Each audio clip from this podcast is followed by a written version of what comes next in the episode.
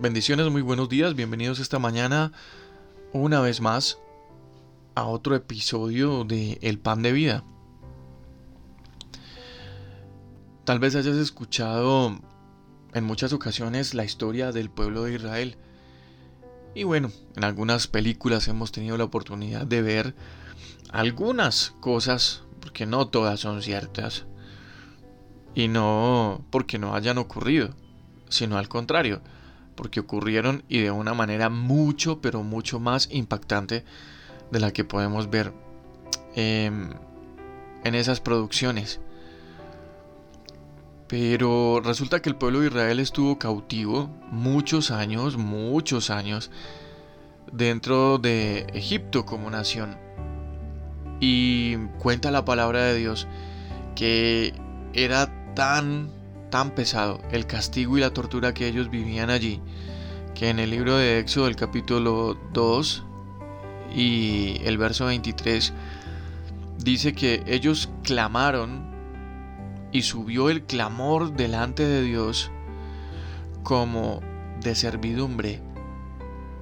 Es decir, era la condición tan, tan deplorable que estaban viviendo que de la manera en la que ellos clamaron, inmediatamente ese clamor subió delante de Dios. Y yo no sé, imagino que muchas veces nosotros nos hemos sentido como el pueblo de Israel, es posible que estemos soportando o hayamos soportado un largo periodo de, espera, de dificultad, con una ansiedad de pensar que Dios definitivamente nos abandonó. Ya no nos oye, no nos escucha, nada. A lo mejor hoy puede que sea uno de esos días por los que estemos pasando una situación difícil y aparentemente sin ninguna opción de escapar. Tal vez alguien que, que amemos, que esté muy cercano a nosotros, esté sufriendo o tal vez sencillamente las cosas no marchan como lo habíamos esperado. Sin embargo, la lección de este versículo pequeñito y en esta introducción la lección que, que nos deja es bastante clara. Dios sí escucha tu clamor. Pase lo que pase, sea cual sea la situación, Él sí escucha tu clamor. Cuando su pueblo, los israelitas, clamaron, Dios mm, no solo escuchó, sino que hizo mucho más que simplemente aliviar esa situación o esa necesidad que, que ellos tenían. Dios desató definitivamente a su pueblo de la esclavitud.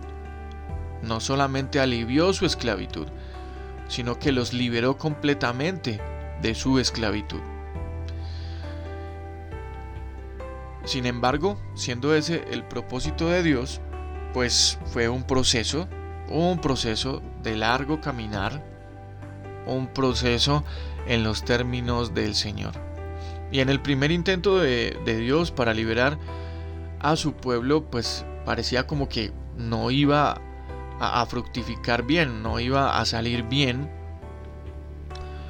porque los egipcios terminaron sometiendo mucho más y aumentaron más el castigo con Israel, con el pueblo de Dios. Inclusive cuando Moisés y Aarón hacían los milagros frente al faraón, él mismo, él mismo endurecía su corazón. Y las circunstancias parecían pero mucho más desesperadas que nunca. Aunque los hijos de Israel permanecieron como esclavos durante 400 años, Dios definitivamente escuchó y puso la mirada sobre ellos y los libró. ¿Será que Dios no hará lo mismo por ti. Estoy seguro que mientras nosotros establecemos un clamor a Dios, nuestras oraciones van a llegar a Él. Nuestras oraciones van a llegar a su corazón. Él no está allí ignorando tu clamor y mucho menos ignorando la situación por la que estás pasando. Solamente tenemos que recordar que la liberación, que la sanidad, que la resolución del conflicto, del problema de hogar o de matrimonio que tenemos, eso será el producto de un proceso gradual. Dios lo puede hacer de manera rápida, pero en la mayoría de las ocasiones es el resultado de un proceso gradual. Y en ese proceso todos, todos tenemos que aprender muchas cosas. Muchas cosas.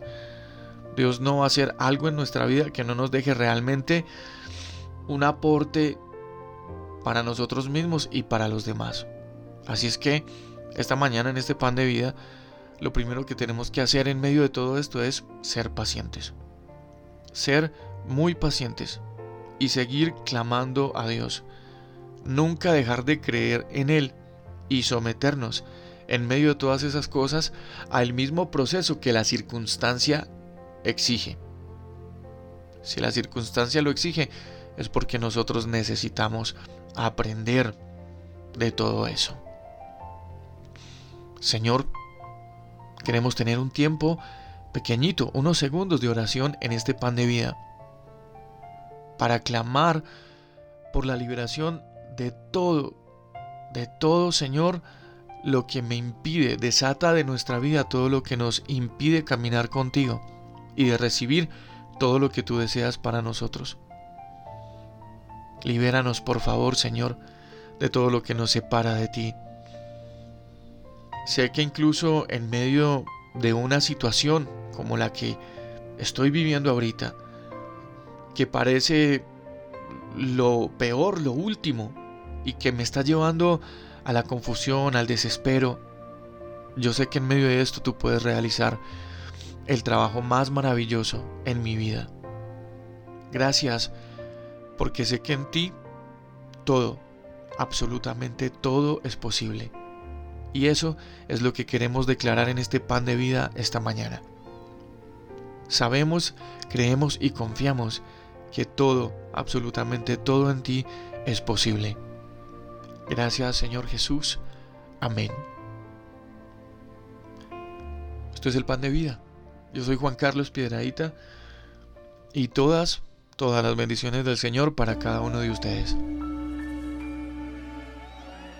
Dios imparable, Dios de imposibles, inigualable, eres invencible, Dios imparable, Dios de imposibles, inigualable, eres invencible, no tengo temor.